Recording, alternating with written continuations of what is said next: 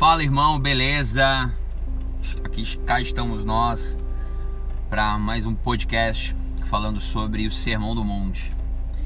E por que que eu escolhi fazer uma série do Sermão do Monte?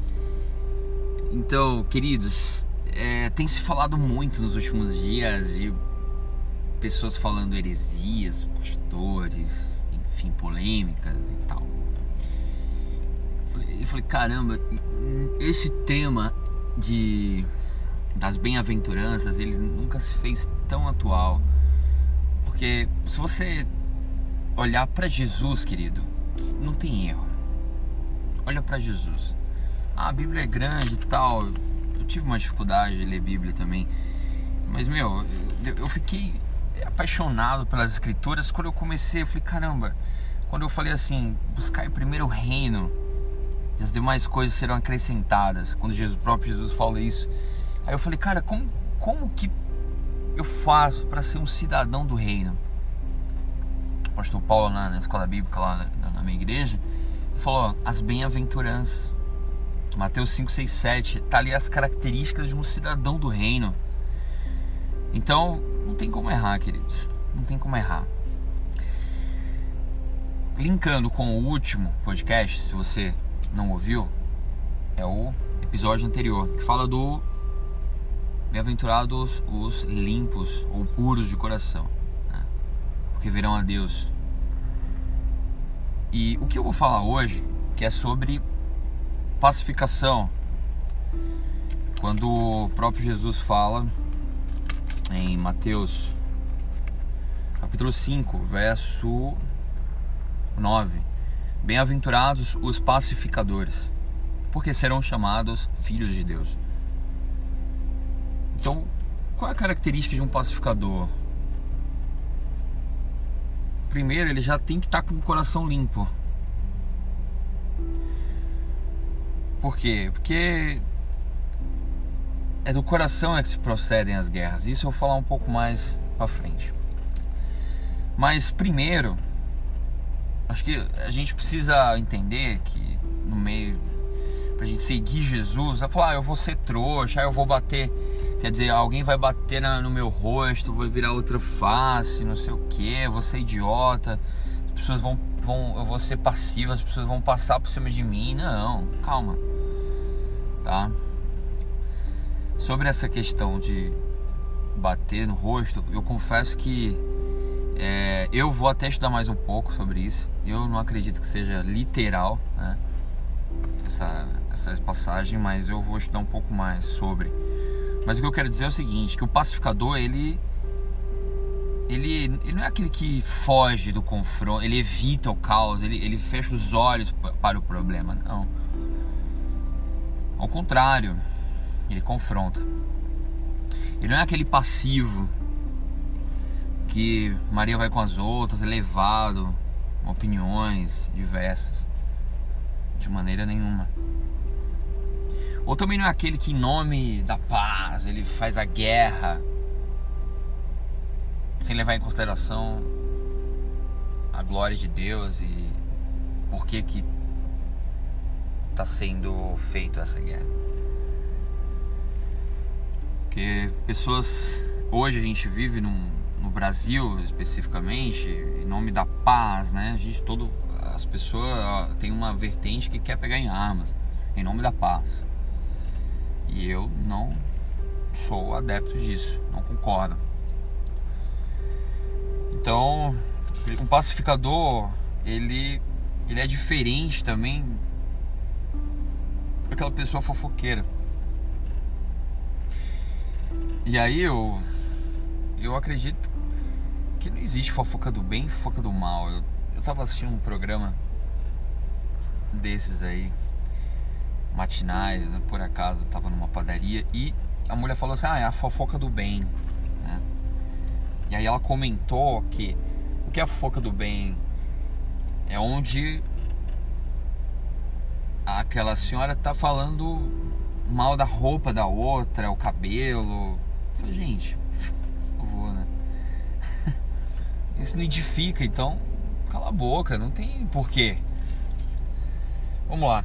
É quando, como eu já falei para vocês, eu, eu tô tirando a base desse sermão do livro Eu um Servo, do autor Charles Swindoll. E tem um versículo que fala o seguinte, fica em Romanos capítulo 18, verso 12. Se possível, quanto depender de vós, tem de paz com todos os homens. É muito claro, queridos. A gente precisa fazer o possível para ter paz. No que depender de nós, a gente precisa ter paz. Exemplo, trânsito. Reuniões de condomínio. A gente vê muita, muito, com muita confusão, muita briga, muita buzina, enfim. Mas é o reflexo da, da nossa sociedade hoje, que está intolerante. E aí, voltando ao assunto que eu estava falando no começo, que é, o, é um link com os coração, as pessoas que têm um coração limpo, porque as pessoas que não têm um coração limpo, elas podem fazer guerra. Simplesmente porque tá com o coração magoado, tá, tá sujo. Então, olha só o que que Tiago fala é, sobre ter um coração limpo e da onde que vem as guerras. Ele fala assim, ó. Tiago capítulo 3, verso 16. Pois onde há inveja e sentimento faccioso, querido, sentimento faccioso, sentimento de facção, de divisão, de contenda. É, é o sentimento, de onde que vem? É vem do coração. Então o pacificador ele não tem de andar com sentimento faccioso, com inveja, com cobiça. E olha só, aí a confusão e toda espécie de coisas ruins. Então sai, sai disso. Queridos, vocês já ficaram próximos daquelas pessoas assim que tem pessoas que, caramba, eu não, não consigo ter paz. Essa pessoa eu fico inquieto do lado dela. Não tem umas pessoas assim? Então. Tem, tem sim, claro. A pessoa tá atribulada. Então, o, o, o, pacificador, ele, primeira característica, ele tem paz consigo mesmo. Tem paz, ele transmite paz. Segunda característica de um pacificador, ele é tolerante. Então, Provérbios, capítulo 15, verso 18, o que, que ele faz?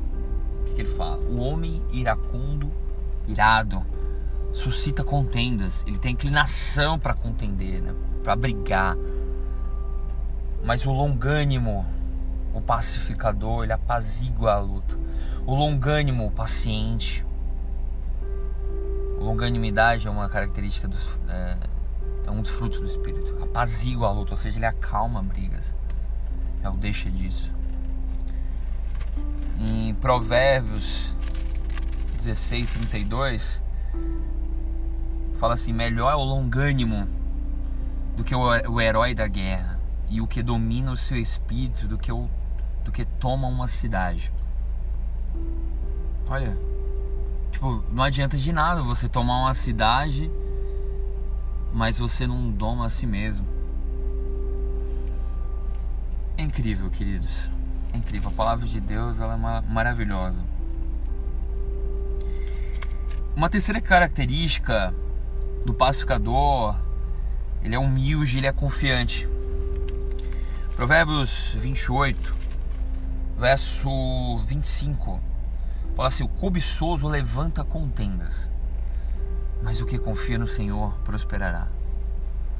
Queridos, a inveja, a cobiça, ela vem desde pequena na nossa vida. Ah, mas eu não tenho inveja, ou eu não, eu não acredito. É, acredite, querido. As pessoas nos invejam, ou às vezes nós podemos sim ter uma, um sentimento de cobiça. A gente precisa orar para que isso seja limpo do nosso coração.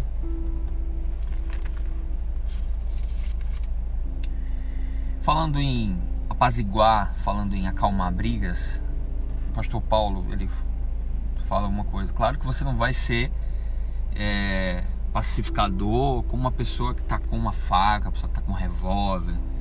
Diferente. Precisa ter prudência. O que, que você. Ah, mas Anderson, mas É, que, que, como eu devo. É, assim, que situação? Porque às vezes eu tenho um dilema. Pô, nessa situação eu posso ser pacificador? Não. Falei, querido, você tem o Espírito Santo na sua vida. Você tem, ele dá o norte, ele é a bússola. Ele vai te falar em que situação você deve intervir. Quer ver um exemplo do próprio Jesus, uma atitude pacificadora? Em João capítulo 8, do 1 ao 11, fala da mulher adúltera. Claro que aquela situação ali, ela foi arranjada pelos fariseus para saber qual era a intenção de Jesus, para anular a lei de Moisés.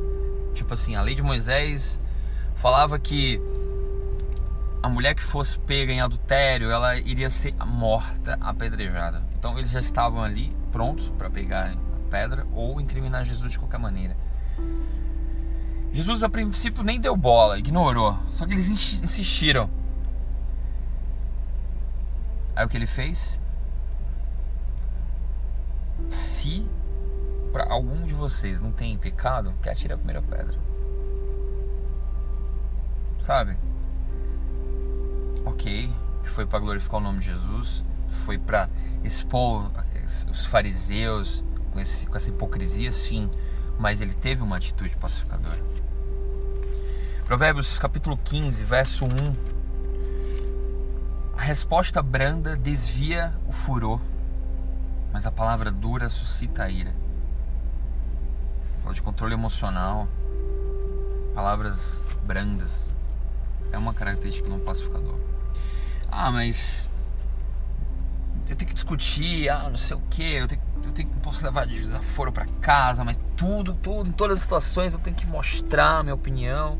Falei, queridos, eu tenho que ganhar, eu tenho que vencer, eu tenho que dar a última palavra. Discussões são ganhas, mas corações são perdidos. Confronte, mas ganhe o coração das pessoas. Às vezes você faz amigos em situações aparentemente confusas. De repente ali pode ser uma oportunidade para você ganhar uma pessoa, uma amizade. Então, o que o versículo fala é que a parte B de fala assim: serão chamados filhos de Deus.